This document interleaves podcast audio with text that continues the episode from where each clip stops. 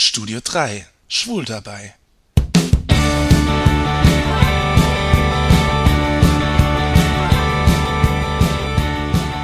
Als Jan damals nach Saarbrücken gezogen ist, war er völlig fremd in dieser neuen Stadt. Der Job hatte ihn als Nicht-Saarländer hier in die Provinz verschlagen. Mit den Arbeitskollegen verstand er sich auf Anhieb gut. Und mit der Zeit fand er auch Privatfreunde. Er hatte sich eine gemütliche Wohnung eingerichtet und ja, in Saarbrücken fühlte er sich jetzt zu Hause. Doch etwas fehlte ihm. Wenn er nach der Arbeit abends nach Hause kam, war niemand da, der auf ihn wartete. Jan vermisste so sehr das Gefühl, jemand zu haben, der an einen denkt. Er war schon so lange auf der Suche, und nie hatte er Glück. Doch diesmal würde er sein Glück wieder bei Planet Romeo versuchen. Mit seinem Profil lernte er ein paar nette Leute in dieser Stadt kennen. Und eines Tages entdeckte er ein Profil, das ihn nicht mehr losließ. Na, das ist ja mal ein interessanter Typ. Er fasste sich ein Herz und chattete ihn an. Und der nette Kerl schrieb zurück. Jan nahm seinen ganzen Mut zusammen. Hast du Lust, mit mir was trinken zu gehen?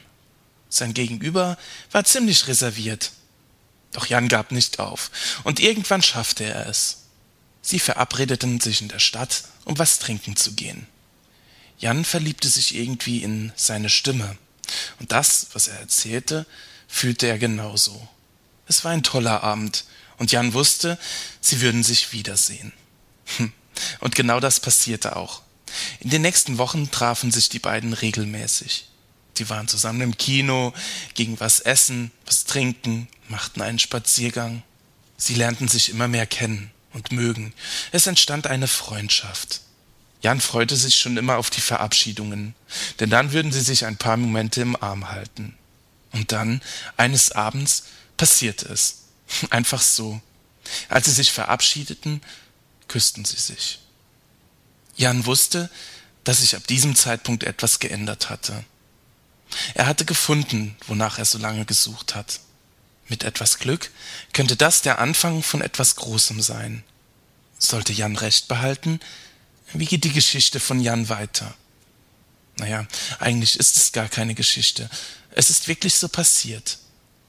In den nächsten Wochen nach dem Kuss hat Jan viel erlebt. Heute ist jemand da, der an ihn denkt. Jemand wartet auf ihn, wenn Jan abends nach der Arbeit nach Hause kommt. Und dieser jemand küsst ihn oder hält ihn nicht mehr nur zum Abschied im Arm.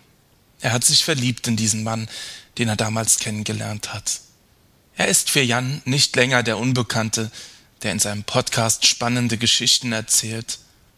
Für Jan ist er nicht mehr länger nur die schöne Stimme aus dem iPod. Jan hat ihn ganz und er weiß, wie er wirklich ist. Und was das Witzigste bei der ganzen Sache ist, die beiden haben den gleichen Vornamen.